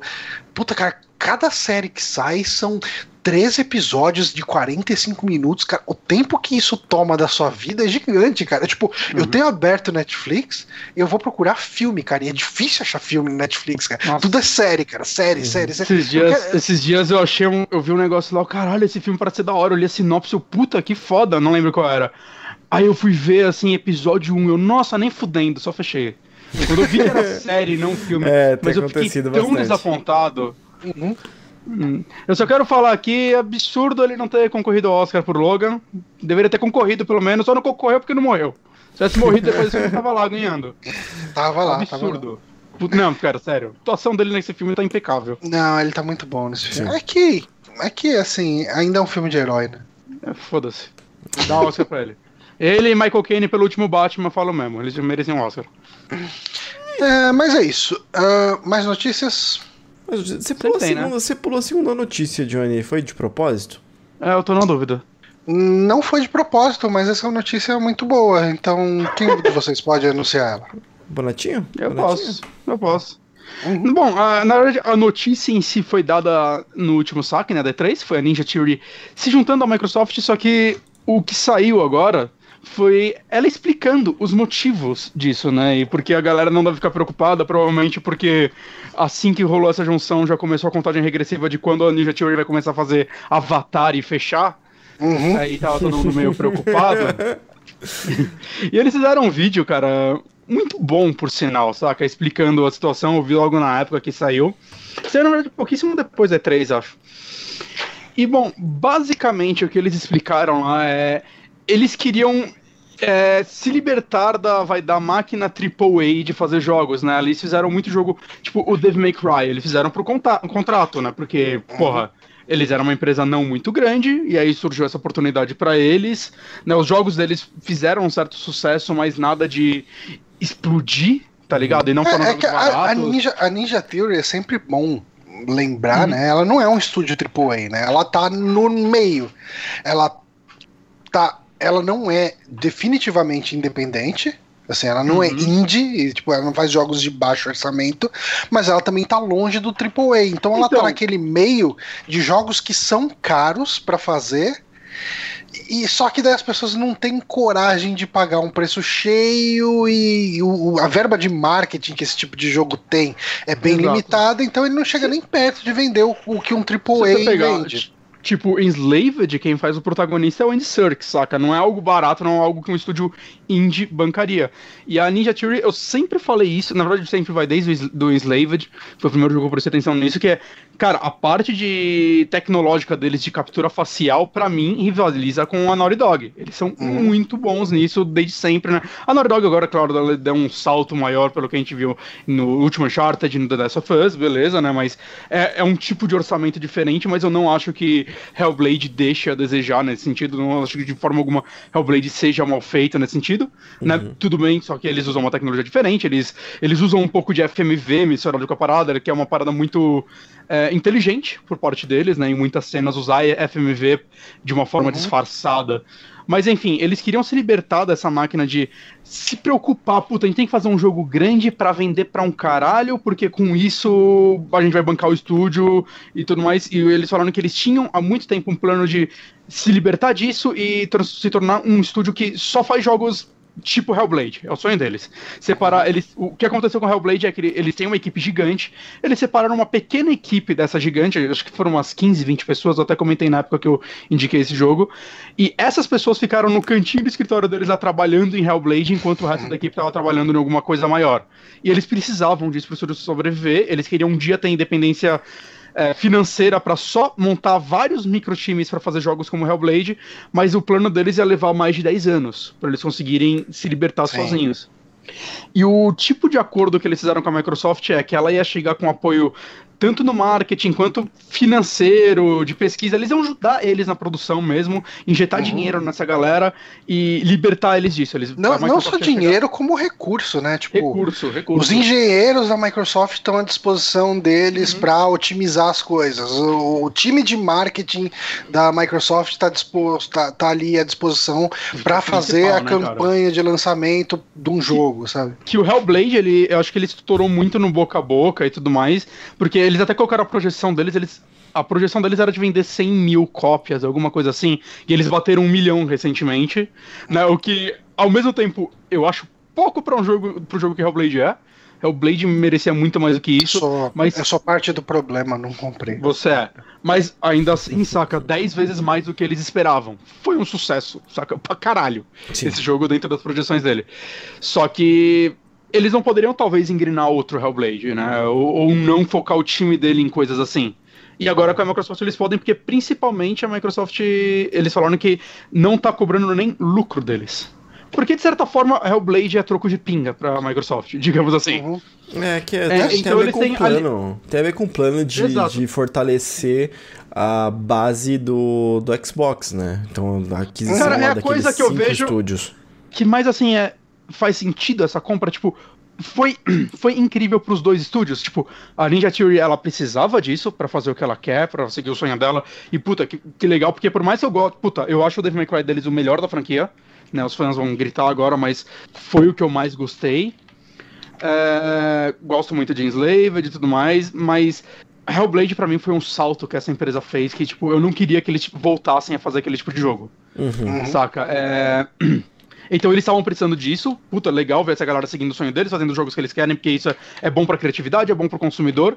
E a Microsoft, ela precisa de um estúdio assim, cara. Saca? É, a coisa que todo mundo mais tá batendo na tecla é como os jogos da Microsoft hoje em dia são meio iguais, saca? Ela o tá Diego... com as mesmas franquias. Fala. O Diego Matias, lá no chat, ele falou que o Andy Serkis não estava no Slaved por acaso. É, ele é, ou pelo menos era, sócio da desenvolvedora ou da empresa que fez a captura. Por isso que a captura era tão boa. Hum, não, faz, faz sentido, faz sentido, então. Legal, eu não sabia isso. Mas talvez eles usem essa empresa até hoje, eu não sei, né? Fica a dúvida. Mas, mas enfim, cara, eu acho que a Microsoft ela precisa disso. E, tipo, se a Ninja Theory tem, eu não sei, eu não tô achando o número de funcionários dela. Mas se ela tem, vai, funcionários o bastante para montar, sei lá, dois, três, talvez quatro times desses pequenos que vão trabalhar em jogos menores e visando esse tipo de experiência, é, cara, é, vai ser maravilhoso para a Microsoft, saca? Ela vai ter uma, talvez a cada dois anos, um ano, dois anos, algum jogo da Ninja Theory para ela uhum. sair, que é algo Tá, a Microsoft precisa muito disso. Ela precisa a Microsoft precisa de, de jogos com um, um que autoral. Eu, eu, vejo que muita gente falou, ah, não sei o que vai acontecer, a mesma coisa aconteceu com a Rare. Vai então, eu acho que a cabeça da Microsoft mudou e, e, e, assim, o Phil Spencer ele é um cara que ele parece que tem noção do que está acontecendo e de por que, que a Microsoft está no lugar que ela está, sabe? O Phil Spencer, a... ele pegou o Xbox todo cagado passado, né? Vale falar, depois uhum. daquele lançamento asqueroso dele, né? E eu acho que ele tá. Fa... Eu falei isso na, na E3 e eu repito, assim, eu acho que se a Microsoft continuar com isso, né? Eu vi muita gente falando, ah, mas a curto prazo o que eles vão conseguir? Eu acho que nada. Eu acho que a Microsoft está fazendo é. é trabalhar a cabeça das pessoas para o próximo videogame, que eu acredito que o próximo Xbox vai sair antes do próximo PlayStation. Quando ele sair, ele já sair com uma, um line-up legal, Uhum. Saca que inclusive o que a Nintendo fez com o Switch, o Switch teve um lançamento excelente é, sair com um lineup legal, com todas as políticas da Microsoft que já estão batendo na cabeça do consumidor há um tempo, sabe? Agradando eles do crossplay, do Play Anywhere também, do lance do o Game Pass, que é uma ferramenta maravilhosa, né? O, a retrocompatibilidade, tudo isso já tá martelando na cabeça das pessoas. E as Não, pessoas estão cobrando a Sony disso e a Sony tá falando, ah, vamos ver isso direitinho aí. Saca? Se na próxima geração os dois lançamentos for, for a Sony nessa soberba e a Microsoft com esse tamo correndo atrás, a gente tá, saca, tentando entregar o que o consumidor quer, cara, a briga. Eu não vou falar. Não vou, tipo, jogar números, a Microsoft vai estourar a Sony, mas eu acho que a, a briga vai ser muito mais difícil. Uhum. Saca? Porque... É, é, não, assim, eu. A, a Microsoft, ela tá precisando de uma geração nova, né? Ela precisa de uma Ah. geração nova, porque tudo que envolve serviço e filosofia de empresa. Na Microsoft tá me agradando muito mais do que na Sony. Só que que a a Sony, a, a Sony ainda tá com os melhores jogos. E a Microsoft, ela tá precisando de uma estrutura de uma estrutura de alguém que faça bons exclusivos, exclusivos inovadores, E- né? E assim, muita gente vai bater agora, ah, bons jogos, acho o Detroit uma merda, gosto mesmo de Gears. Eu, eu entendo esse pensamento, saca? Mas o lance é. Enquanto a Microsoft tá postando, sei lá, Gears, Halo, Forza, sei lá, acho que são os, dois, três grandes exclusivos dele, saca? Que atingem, de certa forma, dois públicos diferentes, saca? Público de shooter e público de corrida, que, sei lá, eu, eu sinto que ainda é muito um, um público uni- unificado. A Sony ela lança muitos jogos que nem todos têm boas vendas, mas ela causa aquela vitrine, saca? Tipo, Uhum. jogos como Until Dawn foram extremamente importantes pra Sony, cara, porque, porra, é um jogo de terror exclusivo com, com um tipo de, de narra- focado em narrativa, que é, é tipo, é um jogo de terror que nunca existia um jogo de terror assim, por exemplo. Sim. E por mais, eu não sei os números dele, talvez não tenham sido incríveis porque a empresa tá agora tá falando em VR só, eu não sei mesmo. É, mas, saca, foi uma vitrine, ela tem muitos jogos diferentes, é, você olha, tem Ratchet Clank, tem Detroit, tem isso, tem Uncharted, saca? Ela atinge muitos públicos que, tipo, no final, talvez eles escolham o Play 4, e aparentemente é isso que tá acontecendo pelos números, né? Por causa de um ou dois desses jogos só, no final. Sim. Saca? E a Microsoft precisa disso. Assim, ela comprou, foi quatro ou cinco estúdios que ela anunciou na, na Sim. E3. Cinco estúdios. Cinco, acho que são quatro comprados e um que ela vai financiar do zero? É, um, um vai ser novo, né? O- é, o Isso. The Initiative, acho The que era Initiative. isso. né? É, então, são É. quatro comprados e um que, Que é o tá estúdio que é na, Santa, em Santa Mônica, né, que eles falaram. É. É, Eu acho que eles vão fazer, tipo, ah, eu acho que não é à toa que esse estúdio tá sendo em Santa Mônica. Eu acho que eles vão sondar muito profissional de lá de Santa Mônica e falar, ô, tipo, vem pra cá, você ganha mais. E ela, ela precisa disso, cara. Ela precisa. Ela, ela precisa agora ter um número de first parties dela pra que façam jogos diferentes, saca? E meio constantes, e anúncios e tudo mais, pra, pra marca Xbox parecer mais atrativa. Né? Claro que ainda assim vai ter a gente falando, ah, mas vai sair tudo pra PC. Ela ganha dinheiro no PC também, então É. eu não acho que é um grande problema. E no final, os jogos normalmente vendem menos no PC porque as pessoas ainda preferem videogames. Então, eu não acho que esteja enfraquecendo a marca Xbox tanto quanto as pessoas acham. PC, PC, PC. Não, eu vou ficar no PC. Eu tô feliz pra caramba com isso que eu ainda vou poder jogar esses jogos. Saca? Assim como. Saca, eu gostaria que os jogos da Sony também saíssem. Uhum. Um videogame a menos pra comprar, mas. um videogame Mas eu- eu mesmo. não- É, não, ma- mas eu não acho que é algo que a Microsoft tem muito a perder, porque ela ganha com o PC, né? Windows. Ainda tá Sim. saindo na loja dela, tudo mais, coisa que a Sony não tem. Então, tipo, é algo que só ela pode fazer né, nesse sentido. Sim. É, mas é isso, Ninja Theory eu acho que vai ser uma relação, praticamente uma simbiose. A tô Ninja Theory precisa de dinheiro e a Microsoft precisa de inovação. Eu acho que um tem o que o outro precisa. E eu acho que vai ser uma relação muito boa e eu espero bons jogos aí. Não sei se vai sair alguma coisa pra essa geração. Eu acho Possivelmente não. Talvez na, na raspa do Kaki saia alguma coisa, porque se a Ninja Theory tava com um time pequeno fazendo Hellblade e outro fazendo outra coisa, é bem possível que essa outra coisa apareça, não dá pra saber, né? Pode ser. Pode... E Não tem outra coisa também, né? Ah, eu duvido que a próxima geração de Xbox não seja ah, retrocompatível. Ah, não, isso, cara, isso é que a Microsoft acho que a primeira coisa. Eu vai acho que eu acho que a Xbox daqui pra frente vai ser um caminho sem volta. Tipo, a menos que a arquitetura de computadores mude demais, e alguém descubra uma coisa tipo mega diferente de, de arquitetura de PC para fazer videogame, que vai ser mega mais performático e tal. Uh, é. Eu, eu, eu, eu chuto difícil. que as duas próximas gerações vão ser baseadas em é. PC. Eu acho difícil agora, sei claro, daqui a uma, mais gerações, é bem possível que arquiteturas tem, mudem e tudo mais. Tem só 10 agora, anos. Agora, acho que não. Tem só 10 anos que estão prometendo processadores quânticos que vai acabar com a ah, criptografia, que a nossa criptografia vai ficar no lixo, não sei o que lá, mas né? Então aí. Na prática. Na prática nada acontece.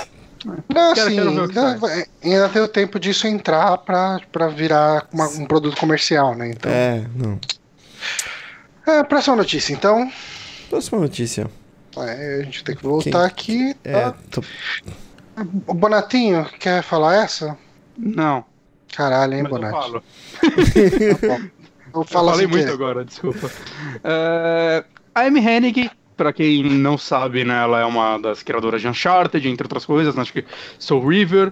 Ela estava trabalhando na EA até pouco tempo atrás, ela estava trabalhando na Visceral Games, que estava fazendo um Star Wars, ia ser o Star Wars narrativa da EA, foi cancelado. É, a, o estúdio foi fechado, né, na verdade. Uhum. E recentemente ela anunciou: Ó, oh, gente, eu não tô mais na EA, não, né? Aparentemente desde janeiro. que 10, é, né, cara? Tipo um período é? sabático aí, ó. Então, é, é meio estranha essa notícia, né? Porque eu, muita gente acho que ainda achava que ela tava lá dentro, que ela, ah, não, que a é Visceral... Não foi, não foi dito, né? É, é. a Visceral fechou e eles falaram que iam realocar a galera.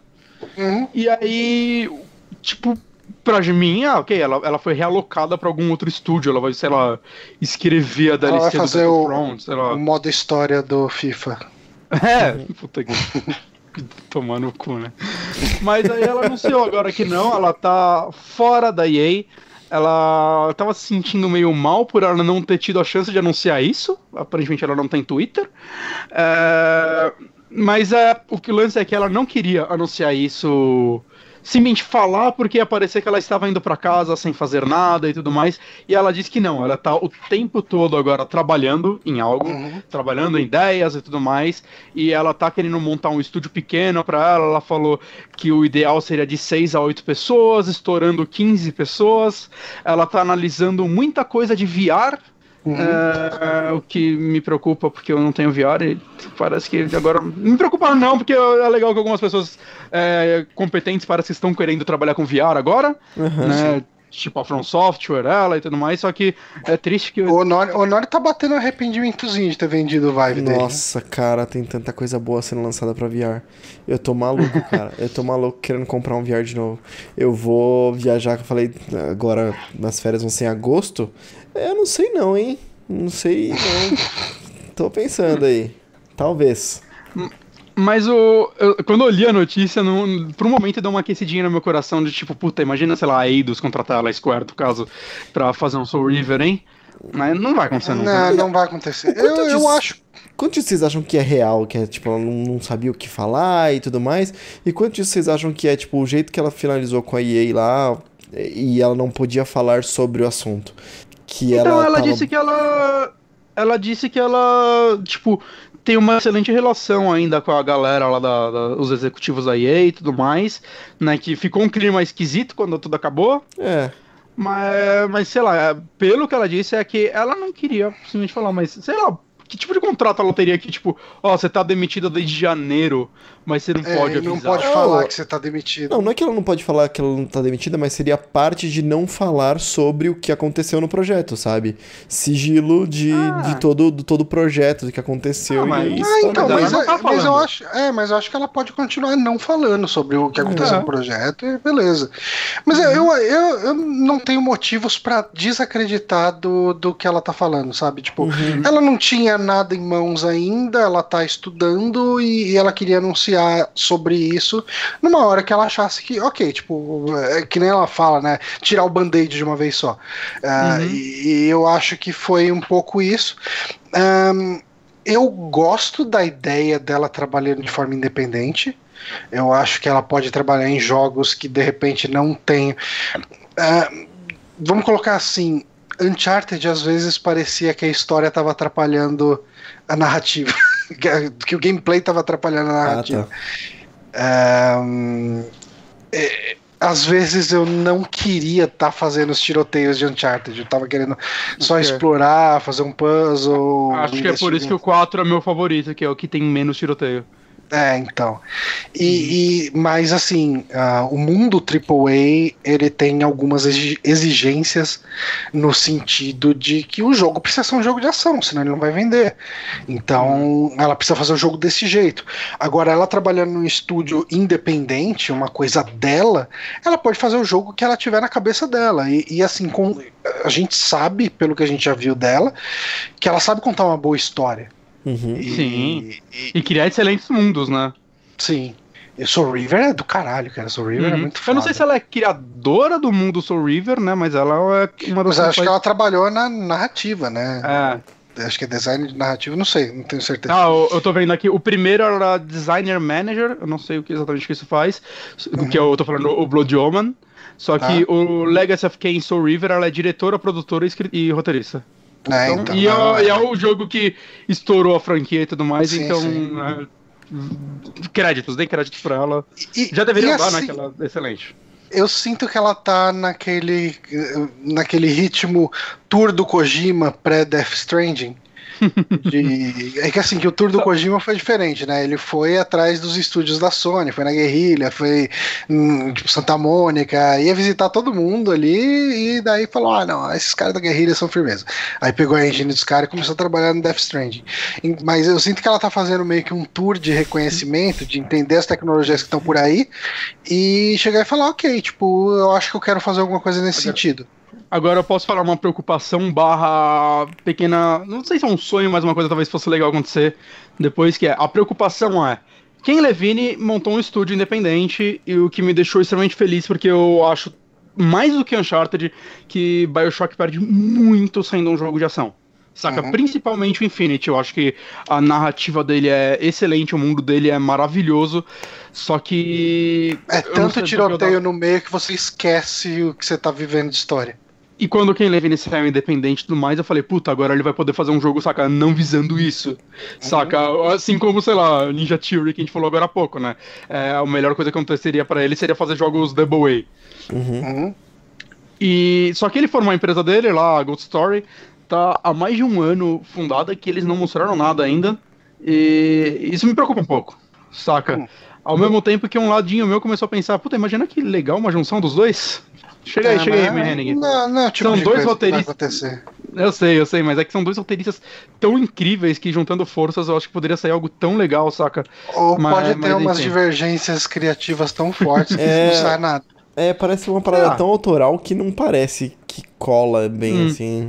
É, eu, eu trabalhei num projeto uma vez que eram quatro desenvolvedores sênior e tipo eu de júnior lá.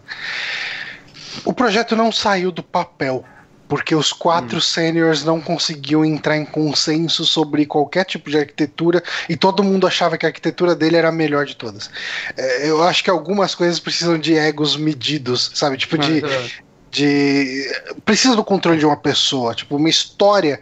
É, eu acho que ela precisa ser contada por uma pessoa, sabe? Tipo é tipo pra... montar uma banda com o Steve Harris, o Rich Blackmore, tá ligado? Só os caras que não, deixam é. ninguém mexer em nada. Mal Nunca vai ser uma composição. Não, não tá, não tem como. É, Mas é isso. É, é eu, eu só quero que um projeto deles andem. Que eu gosto muito eu, dos dois. É, eu fico feliz uh, e eu espero que saia alguma coisa da Amy Hennig. Qual ah, foi o último jogo dela? Foi o. Ela é acreditada como roteirista do Hardline, cara. Mas ela, quando você abre o jogo, ela não é roteirista. Acho que ela deve ter feito a DLC ou algum, alguma coisa Hardline, menor. Assim. Hardline? Battlefield. Battlefield Hardline. Ah. É. Tá. Mas não sei exatamente. Mas assim, sempre fico feliz quando alguém bom sai da EA. Então vamos ver o que vem por aí. Foda-se aí, né? Ai, caralho. ok. Tá, uh, próxima notícia aqui. Vamos Próxima ver. E última, né? Última notícia aqui. Última notícia. É, Honório, manda aí pra nós. Ok, a, a chamada da notícia é: Estamos analisando as possibilidades, diz CEO da Sony.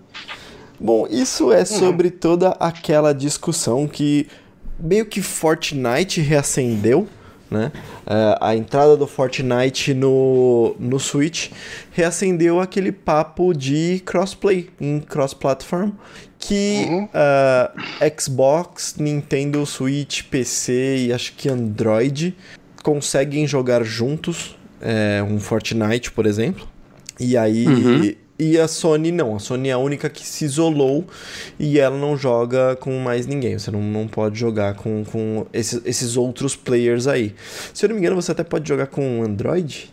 Não, no, no- junto com o PS4, mas aí eu não tenho certeza. mas- Consegue, É, consegue. Inclusive, é que não tá na pauta, então.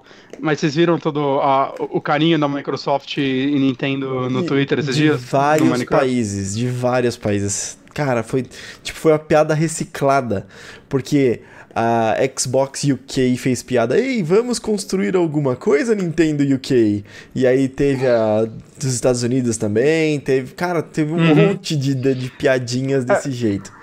É, é o lance, tipo, o que a Sony zoou a Microsoft no começo da geração de. É assim que você empresta jogo pro seu amigo, cara. A galera pegou até aquela, aquilo lá e fez uma mensagem, tipo, é assim que você joga crossplay com seus amigos. Crossplay com seus amigos, Aí Xbox. os dois jogando junto. Mas, então, É o, que, o que aconteceu foi que, assim, tiveram alguns... Essa é uma novela que tá rolando tem umas duas semanas aí. Então, a primeira coisa que aconteceu foi uma nota, que deixa eu ver se eu co- coloco aqui, ó. Foi uma nota que aconteceu lá em 16 de junho, que é... ah, você não conseguia jogar, né? O Fortnite junto com, com todo mundo. E teve uma nota enviada pra BBC que ela falava o seguinte: Nós sempre estamos abertos a ouvir o que a comunidade de PlayStation tem a dizer para melhorar a experiência de jogar. Ah, blá blá blá blá blá blá blá blá blá. Aí fala assim: temos mais de 80 milhões de usuários ativos todo mês na PSN e construímos uma comunidade gigante de gamers que podem jogar Fortnite e outros títulos entre si. Cara, É, então, é, é o, é, é a, é a velha atitude da, da Sony do. Ah, a pessoa vai arrumar dois empregos pra comprar um PlayStation 3. É, cara, é, é, é a, é a Sony tá arrogante voltando a de ser a- volta. É, a Sony do PlayStation 2, começo do PlayStation 3. Uhum. pois é. E, e enquanto a gente vê a Microsoft trabalhando em serviços, em coisas legais para o público e tudo, a gente vê uma Sony num, num, num altar de mármore intocada e ela é foda demais e ninguém vai bater ela. Até que alguém bata, né? E- Exato. E aqui, ó, só complementando, é, ele, ele também fez um anúncio, não um anúncio, né, porque isso já deveria ser conhecido, mas aqui eu que não sabia. Também oferecemos cross- crossplay, falando do Fortnite, com PC, Mac, iOS e Android. Então é realmente, é só Xbox Hum. E o É só Switch que console estão- mesmo. estão de fora, só os consoles. Então, dispositivos móveis, PC e Mac estão dentro da parada. Eu nem sabia que tinha Fortnite pra Mac. Então, se você não. é, se você registra sua, sua conta no PlayStation então, e tenta entrar no Xbox, também não dá, ele bloqueia igual no Switch. Sim. É, não, não, Sim, não, sim. não, é uma eu- pa- não, não, não é uma parada que bloqueia, bloqueia. É que você não consegue. É o matchmaking, o matchmaking não, não funciona. Mas não Mas é parece que você não consegue usar a conta de novo. Você não depois, consegue né? usar a mesma conta. É, então, rolou A essa treta. do Switch. É, rolou essa treta com o Switch, mas o Xbox, por exemplo, como o Bonatti falou, não, não rolou com o Xbox, não, foi no Switch. Então, por quê? Estranho, né? Não- então, não, foi tipo um bug, mas eu não sei se tá corrigido, eu não fui atrás pra ver se tava não, corrigido. corrigido não tá ainda, porque a galera tava reclamando, tipo, pelo menos ontem, assim. Ainda É. tava reclamando com a Sony, porque mais do que priorizar o crossplay, isso é muito escroto, cara, porque a galera não tá conseguindo usar a mesma conta, saca? Pra jogar com outros amigos. Mas a parada é que, tipo, eu falei de Fortnite na semana passada aqui, e isso tá sendo, um, tipo, um mega rebuliço, assim, de, ah, não tem crossplay e tudo mais. E eu sei, é uma dick move, sabe? A, a Sony tá sendo babaca, mas a maioria das pessoas acho que nem notou que se pegar um Switch, por exemplo, vê que a- a- o setting standard é que você joga com pessoas da sua mesma plataforma. Você tem que ir lá nas configurações e liberar pra jogar com outras plataformas, sabe? Sim. E aí, tipo, a que eu acho- maioria das eu pessoas acho até nem justo. sabe É que isso acontece. é inteligente. É, eu, eu acho que é a solução, eu acho que é o- a opção default tem que ser isso mesmo, porque de repente você pode falar que o, o- o Switch roda o jogo um pouco pior e quem estiver jogando no Switch vai ter uma desvantagem em relação Sim, a quem tá eu- jogando. no Ah, e a galera do PC vai sempre apavorar pro teclado e mouse, mas eu, acho que eu o- concordo. quando você vai jogar crossplay, você não tá. É mais tipo, puta, cara, eu eu tenho um amigo do, que joga só no PC e tudo mais, e a gente tava combinando de jogar junto, saca? E eu provavelmente ia jogar do Switch, eu não ia baixar o jogo no PC. E ia ser legal jogar com ele, assim, porque, cara, a gente não ia jogar pra. Ah, vamos ganhar, vamos jogar pra caralho. Não, era só tipo. Estratégia e tal, ideia, É, não, é, eu só pra- imagino que sim, assim, eu não tô, não tô criticando que tinha que ser diferente, o default tá certo e tal. É, e aí eu tô cagando regra total, mas eu acho que assim, a maioria das pessoas que tá falando sobre esse crossplay não executam ele, nem, nem, Ah, sabe, nem sabem que não estão jogando em cross-platform. E, Ah, e- e não pensam na consequência disso, não pensam no matchmaking, não pensam nesse tipo de coisa.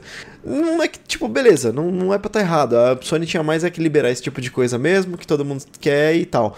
Mas, sei lá, eu, eu- eu vejo a crítica assim e eu imagino que as pessoas não sabem bem o que estão criticando, sabe? Eu acho que elas estão Uhum, meio, meio por fora dessa parada.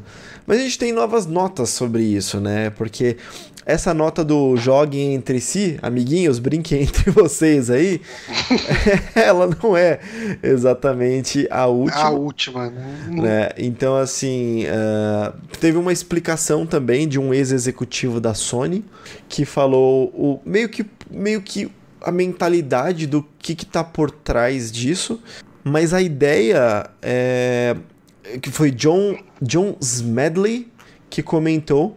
Ele era o ex-presidente da Sony Online Entertainment. E ele fala: quando eu estava na Sony, a razão dada internamente era dinheiro. Eles não gostaram da ideia de alguém comprar um jogo no Xbox e isso ser usado no PlayStation. Simples assim. Razão boba, Hum. mas é isso. Então, era isso. Tipo, eles não, não queriam prestar um serviço para alguém que não deu dinheiro para eles numa compra de um produto, né? Então, mas, tipo. Pessoas que compraram no PlayStation vão estar jogando num, num outro lugar também. Pois é. É, eu não sei o quanto E o jogo é de disso, graça também, né? Eu não sei que dinheiro que eles estão reclamando. Não, mas é que isso- Do, serviço. isso aqui não-. É que isso aqui não é específico de Fortnite. Essa declaração aqui é tipo para um cross-platform de forma genérica, sabe? Essa é a nossa posição com o cross-platform. Então, geralmente. Como tem mais gente no Play comprado, tal. 4, é, se você tem, vai, por exemplo, dois amigos que você quer jogar que não estão no Play 4, a gente bloqueia isso porque é mais possível que eles comprem um Play 4 pra jogar com você do que o contrário, mas se a gente liberar isso daí, essas duas pessoas não vão comprar Play 4. Eu acho É. que é uma mentalidade mais ou menos assim deles, que é extremamente estúpida, cara. Aí extremamente, saca, você tá irritando o seu consumidor. Você não pode irritar o seu consumidor, você tem que, saca, animar ele, fazer a galera ficar feliz. Mas é, uma parada, mas é uma parada que veio por baixo, assim, né? Do radar até agora, né? E agora que tá irritando de verdade, porque todo mundo só aceitava isso. E aí agora, quando pega um jogo que explodiu, que nem o Fortnite, e aí você tem só uma de fora, aí que Então, é explode. que- Mas o lance é que Sabe não é só que é o isso, não. problema? O lance é manter só a conta de refém É. no Play 4. Esse é Sim, o sim. maior problema ainda. Mas eu acho que tem muito lance de que até então a gente achava que não era possível e por isso que não existia. E de repente a gente vê que é possível, mas tem Não, alguém. O Fortnite, o Fortnite ele ficou, é, acho que deu um bug algum dia aí na, na época, eu não sei o que ela fez aí de errado, que, tipo, sei lá, por um dia ou menos, rolou multiplataforma com tudo, inclusive Play 4. E aí eles tiveram que tirar do ar isso rapidão, assim, mas isso aconteceu. Uhum. Então, tá pronto já no Play 4 pra isso acontecer, saca? Isso tá funcionando É, já. é, é uma decisão um que eles meramente metem lá. Deve estar um false lá no código deles que eles mudam pra true e vira. Mesmo, Saca? É só isso. mesmo porque, assim, posso estar falando uma bosta tremenda, mas eu Ah, acho que tá os servidores. O programa inteiro fazendo isso. É, mas eu acho que os servidores que desse alguém tipo de eu acho que os servidores desse tipo de coisa, para uma facilidade de programação e tal, são da Epic. Não deve ser servidor da PSN para PSN. Ah, não, deve ser. Servidor do servidor da Microsoft aberto para entrar jogadores de outras plataformas, servidor Não, do. PC aberto para outras plataformas. Cara, deve ser tudo servidor na Epic e todo mundo tem input lá, porque não faz sentido uma Tanto que é a mesma né? conta que você usa pra tudo, Exato. saca? Se, se eu abrir agora o site da Epic e colocar meu perfil que eu criei no, no Twitter, no Twitter, no Switch, caralho, é, vai, tipo, carregar exatamente, vai mostrar lá, tipo, meus status, meu, saca, meus itens Uhum. e tudo mais, vai mostrar o meu personagem lá. Então é um servidor interno deles. Então, e, aí, cara... e aí por isso que essa declaração aí que eu falei do Jones Medley fica meio até estranha, né? Porque não é não vai gastar um recurso da, do PlayStation, no fim das contas, da Sony, né? Da uhum. PSN. Porque não é lá que está hospedado, provavelmente. Não é de lá que está saindo o recurso de hospedagem de, sei lá, numa partida, 20% é do, do, do, do PlayStation e 80% não é. Esses 80 jogadores não estão gastando recursos da PSN, sabe? Bom, pelo menos eu uhum. acho. Tô cagando regra aqui também, e mas é o que faria mais sentido. Mas, mas o, o Bronco comentou um negócio que é verdade, tipo, a, a crítica é mais pelo, pela atitude do que pelo problema, né? Tirando Sim. a parte de deles manterem sua conta refém, né? O cross-platform não é uma parada que todo mundo vai usar, como o Monoro disse, muita gente nem sabe como ativa isso, é bem possível. Mas, cara, tipo, o fato deles, saca, não só eles não liberarem, mas essas respostas deles são muito. Sabe, resposta com papinho de PR hoje em dia, em dia de internet, cara, não funciona mais, saca? Isso Sim irrita, irrita a internet. É uma coisa que você entrar numa loja para reclamar de um produto e eles falarem, opa, fazemos o melhor para te atender o melhor possível e não te ajudou em nada. Tipo, telefonia uhum. faz isso direto. Tô com um problema, aí você fala, eles, tipo, falam uma merda, qualquer coisa e, tipo, espero ter ajudado. Não, você não ajudou, caralho. Você não fez nada por mim. De, Eu dei essa resposta pra Vivo há pouco tempo, inclusive. Tipo, tipo o Pablo reclamando da, da. Acho que é da net, né, Johnny? Que ele reclama no Twitter, aí vem a net correndo falando assim: Olá, Pablo, como podemos te ajudar? Mande DM com o problema. E todo dia ele fala. Caralho, acho que é a Vivo. Vivo, o cu de vocês deve ser do tamanho de São Paulo, porque vai tomar no cu, não resolveu essa merda ainda. E aí eles vêm e respondem: Mas o que, que está acontecendo? Nos responda por DM. E aí outro é. dia ele volta e tipo: Vai tomar no cu essa merda, não resolveu. Cara, é muito bom. É muito bom. Cara.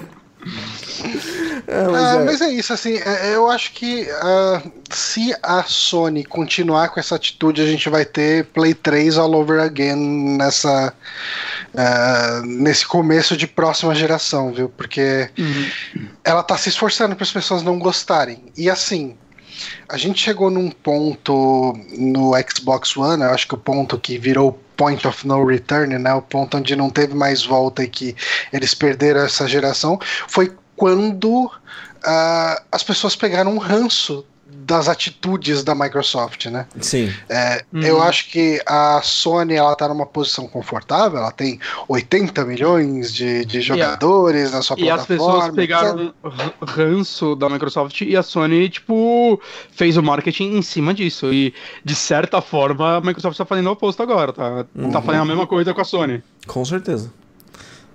É, cara, eu sei lá, cara, eu acho que se a, se a, Sony não abrir o olho aí, a gente vai ter uma, pelo menos um começo da próxima geração com a, com a Microsoft dando porrada, assim, sabe? Batendo uhum. forte. Tomara. Uhum. Tomara. Tomara, bom, bom competição. Mexer cara, um é pouquinho, mexer um pouquinho no mercado. Tomar um pouco, né? Ah, a Microsoft já tá excelente essa, agora. Essa dança de cadeira tomou. é bem legal, né? Uhum. O susto que ela tomou no final da geração passada e começo dessa, né? Que foi quando a Sony começou a responder ela, né? No caso com jogos no começo e tudo mais, fez ela ser o que ela tá sendo hoje e tudo mais. Então, é o ciclo dos consoles, cara. Quem tá por cima sempre é uma bosta. lembra a Nintendo na época do Wii? Você lembra o que ela fez? Ela fez o Wii U. Essa é empresa, não, empresa tem que se fuder mesmo, cara. Ai, Futuro é o Zibo, o Zibo ganhar e todas vão ficar incríveis. Foda-se o empresariado. Ei. É isso aí. Ei. É, bom, gente, esse aí foi, foi o nosso esse programa aí. de hoje. Esse é o saque. Uhum. Queria agradecer muito ao Honório e ao Bonatti por me acompanharem em mais esse programa. Yo. Queria yeah. agradecer ao pessoal que acompanhou com a gente a, a, a, transmissão aqui. Então, o Bronco, a Bela, o Lucas Lima, um, quem mais está lá? O Diego Matias, que ajudou a gente com algumas informações aqui, o Luciano Pereira, uh, o PH, meu, William, cara, toda essa galera que acompanha aí, muito obrigado. A gente vai ficar por aqui. Não esqueça de dar aquele like aí para não cair o pinto. Uh, e é isso, então, galera. Um forte abraço. Até a semana que vem. E tchau, tchau. tchau.